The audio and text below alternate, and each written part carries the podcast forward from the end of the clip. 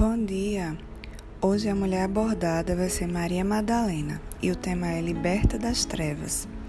Em Marcos 16, 9 diz: Quando Jesus ressuscitou, na madrugada do primeiro dia da semana, apareceu primeiramente a Maria Madalena, de quem havia expulsado sete demônios.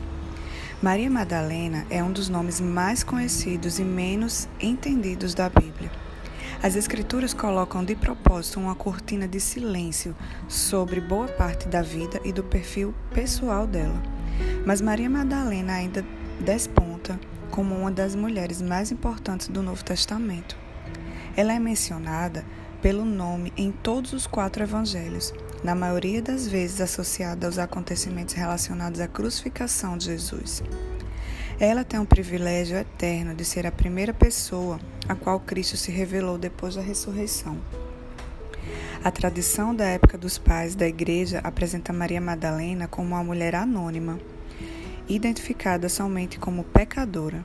Em Lucas 7, de 37 a 38, fala que ela ungiu os pés de Jesus e secou com seus cabelos, mas não existe absolutamente nenhuma razão para fazer essa associação.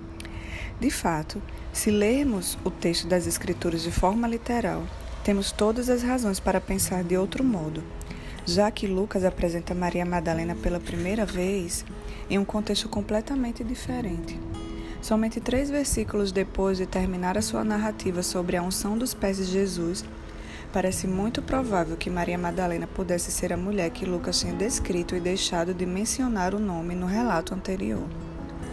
Lucas era um historiador muito cuidadoso para negligenciar um detalhe vital como esse.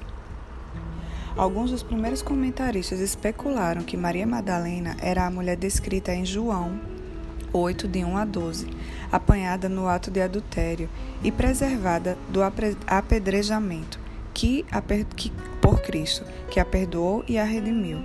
Também não há base para essa associação. Maria Madalena também tem sido o tema de muitas mitologias extrabíblicas desde os tempos medievais. Durante a Idade Média, algumas heresias gnósticas praticamente adotaram Maria Madalena como personagem e associaram seu nome como uma infinidade de lendas extravagantes.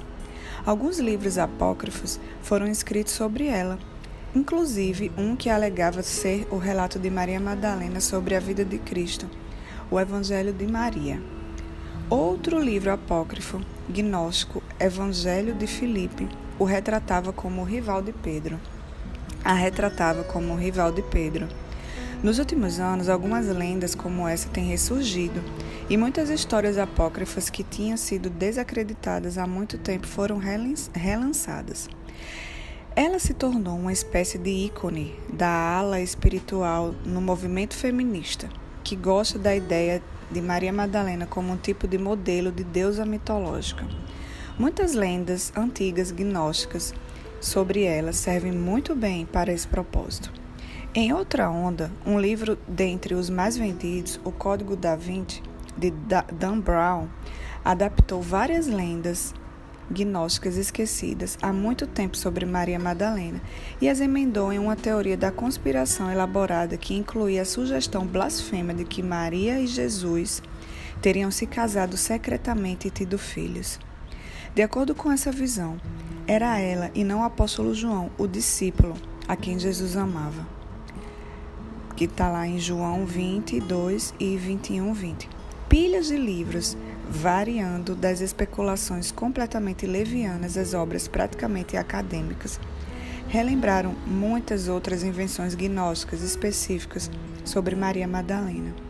Alguns documentários altamente sensacionalistas reforçaram ainda mais a popularidade dos mitos que ressurgiram.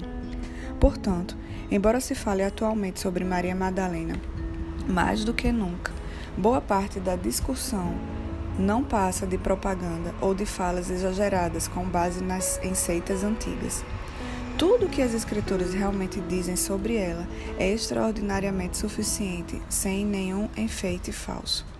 Não deixemos que essa mulher verdadeiramente notável se perca na fumaça das fantasias místicas e diabólicas dos hereges. Maria Madalena realmente teve um passado sombrio. Nada indica que a sua conduta tenha sido obscena ou sórdida de alguma maneira que justificaria a associação comum do seu nome com os pecados da imoralidade. Mas Maria, de fato, era uma mulher que Jesus tinha libertado da escravidão demoníaca. Lucas a apresentou como Maria, chamada Madalena, de quem havia saído sete demônios. A passagem de Marcos 16, 9 também mencionou os sete demônios. Esse é o único detalhe que recebemos sobre o passado de Maria Madalena, exceto uma pista que recebemos a partir do seu nome. Na verdade, Madalena não é um sobrenome no sentido moderno do termo. Ela não era de uma família que tinha esse sobrenome, mas da vila de Magadã. Ela era chamada de Madalena para ser diferenciada de outras mulheres com o nome de Maria no Novo Testamento, inclusive Maria de Betânia e Maria, mãe de Jesus. A minúscula vila de pecadores, de pescadores de Magdã que é mencionada somente uma vez pelas Escrituras em Mateus 15 39, era situada na costa noroeste do Mar da Galileia, entre 3 e 5 quilômetros ao norte da cidade romana de Tiberíades e cerca de 9 quilômetros a sudoeste de Cafarnaum. Cafarnaum, na costa norte do lago, era a cidade natal de Pedro e uma espécie de base domiciliar do ministério de Jesus na Galileia. Podia-se chegar à cidade natal de Maria andando facilmente, ou em uma viagem curta de barco na extremidade do lago. O ministério de Jesus incluía uma série de exorcismos nessa região. Ela parece ter sido um ninho de atividades demoníacas. Os sintomas de possessão demoníaca no Novo Testamento eram variados. Os endemoniados às vezes eram desequilibrados, como no caso de dois homens endemoniados que moravam em um cemitério e se comportavam tão violentamente que ninguém ousava se aproximar deles. Pelo menos um deles, como Marcos nos conta, tinha o costume horripilante de se mutilar com pedras. Com maior frequência, a possessão demoníaca se manifestava através de enfermidades físicas, como a cegueira, a surdez, uma incapacidade de falar, ataques e convulsões e enfermidade em geral. Não imagine, como muitos costumam fazer, que as descrições bíblicas da possessão demoníaca sejam simplesmente adaptações grotescas à superstição humana, como se as doenças caracterizadas como possessão demoníaca na Bíblia fossem de fato manifestações de epilepsia, demência ou outros sofrimentos puramente psicológicos ou fisiológicos. As escrituras realmente distinguem de forma clara a possessão demoníaca das doenças, inclusive da epilepsia e da paralisia. Mateus 4:24. A possessão demoníaca envolve a escravidão a um espírito maligno, uma criatura espiritual real, pessoal e decaída, que habita no indivíduo afetado. Em vários casos, as escrituras descrevem como os espíritos malignos falam pelos lábios daqueles que atormentam. Às vezes, Jesus forçava a personalidade demoníaca a se revelar desse modo, quem sabe para dar uma prova clara do seu poder sobre os espíritos malignos. Marcos 5, de 8 a 14. Em todo caso, no entanto, a posição demoníaca é retratada como um sofrimento, não como um pecado propriamente dito. A ilegalidade, a superstição e a idolatria, sem dúvida, devem ter um papel importante para expor o coração de alguém à possessão demoníaca. Mas nenhuma das pessoas endemoniadas no Novo Testamento é explicitamente associada ao comportamento imoral. Elas sempre são retratadas como pessoas atormentadas, não como malfeitores propositais. Passaram por indignidades miseráveis nas mãos dos espíritos malignos elas eram todas criaturas bem tristes, dolorosas, solitárias, com problemas na alma ou lastimáveis. A maioria era considerada marginal ou pária na sociedade educada. As escrituras, invariavelmente, as apresentam a nós como as vítimas e com a vida completamente arruinada. Com certeza, Maria Madalena era assim. Satanás a atormentou com sete demônios. Nenhum homem ou mulher comum poderia fazer nada por ela. Ela era, na realidade, uma prisioneira de aflições demoníacas. Sem dúvida, faziam parte delas a depressão, a ansiedade, a infidelidade, a infelicidade, a solidão, a aversão a si mesma, a vergonha, o medo e uma infinidade de tristezas semelhantes. Com toda certeza, ela também sofria com tormentos ainda piores, como cegueira, surdez, loucura ou quaisquer outras enfermidades descritas no Novo Testamento. Qualquer que tenha sido a sua condição, ela teria passado por uma agonia perpétua, pelo menos por sete tipos de agonia. Os endemoniados nas Escrituras nunca tinham amigos, exceto em casos raros, quando alguns familiares dedicados se importavam com eles. Eles ficavam sempre irrequietos por causa da sua incapacidade de fugir aos tormentos constantes de seus sequestradores demoníacos. Não possuíam a mínima alegria, porque tudo na vida se tornou escuridão e tristeza para eles.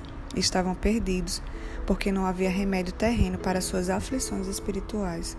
Isso é tudo que se pode dizer com certeza sobre o passado de Maria Madalena. As Escrituras não registram os detalhes macabros da sua terrível possessão demoníaca mas temos acesso às informações suficientes para saber que, na melhor das hipóteses, ela foi uma alma sinistra, rabugenta e atormentada, e é bem provável, especialmente com tantos demônios a afligindo, que no seu caso tenha sido ainda pior. Ela pode muito bem ter sido desequilibrada, a ponto de ser considerada, na maioria das pessoas, uma lunática irrecuperável. Cristo a tinha libertado de tudo isso. Lucas e Marcos parecem mencionar a sua possessão demoníaca anterior somente com o intuito de celebrar a bondade de Cristo e a graça demonstrada a ela. Sem revelar nenhum detalhe de degradante do passado dessa mulher, eles registraram a sua escravidão a demônios de modo a exaltar o poder generoso de Cristo. Um fato interessante se destaca a respeito de todas as libertações de demônios registradas nas Escrituras. As pessoas possuídas por demônios nunca vinham a Cristo para serem libertas. Geralmente elas eram trazidas a Ele. Às vezes, Ele as chamava para perto dele ou iam ao encontro delas. Quando os demônios já se achavam presentes no momento da sua chegada, eles falavam, às vezes com surpresa e desespero. Os espíritos malignos nunca se apresentavam voluntariamente na presença de Cristo, nem permitiam conscientemente que as pessoas que eles possuíam se aproximassem dele. Geralmente eles gritavam contra ele. Lucas 4:34.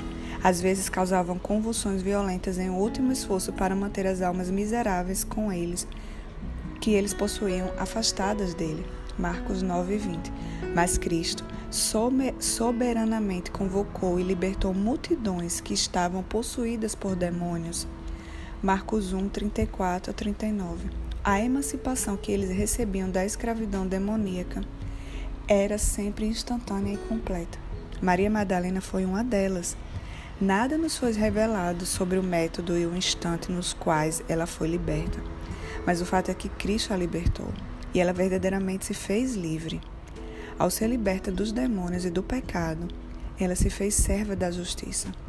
Romanos 6,18 sua vida não foi simplesmente reformada, ela foi completamente transformada. Em um momento do seu ministério, Jesus trouxe um exemplo bem comovente sobre a incompetência da religião, que anuncia que a pessoa pode reformar a si mesma. Quando o espírito imundo sai de um homem, passa por lugares áridos procurando descanso, e não o encontrando diz: Voltarei para a casa de onde saí. Quando chega, encontra a casa varrida e em ordem. Então vai e traz outros sete espíritos piores do que ele. Entrando, passam a viver ali. E o estado final daquele homem torna-se pior do que o primeiro. Lucas 11, 24 a 26. É interessante que Maria Madalena tenha sido possuída por sete demônios. Quem sabe ela tenha tentado reformar a sua própria vida e aprendeu da pior forma, como é completamente inútil se libertar das garras de Satanás. As boas obras e a religião não fazem expiação pelos pecados. Isaías 64, 6. E nenhum pecador tem o poder de transformar o seu próprio coração. Jeremias 13, 23. Podemos efetuar mudanças cosméticas, como varrer a casa e colocar em ordem, mas isso não nos tira do domínio da escuridão para o reino da luz. Só Deus pode fazer isso. 1 Pedro 2,9 Somente o mesmo Deus que disse: Das trevas resplandeça a luz, tem o poder de fazer brilhar nossos corações para a iluminação do conhecimento da glória de Deus na face de Cristo. Segundo Coríntios 4:6. Isso é exatamente o que o Senhor fez por Maria Madalena. Maria devia tudo a Cristo. Ela sabia tudo isso também. O amor que ela cultivou por ele em seguida refletiu como uma gratidão, como a sua gratidão era bem profunda. Que o Senhor nos abençoe.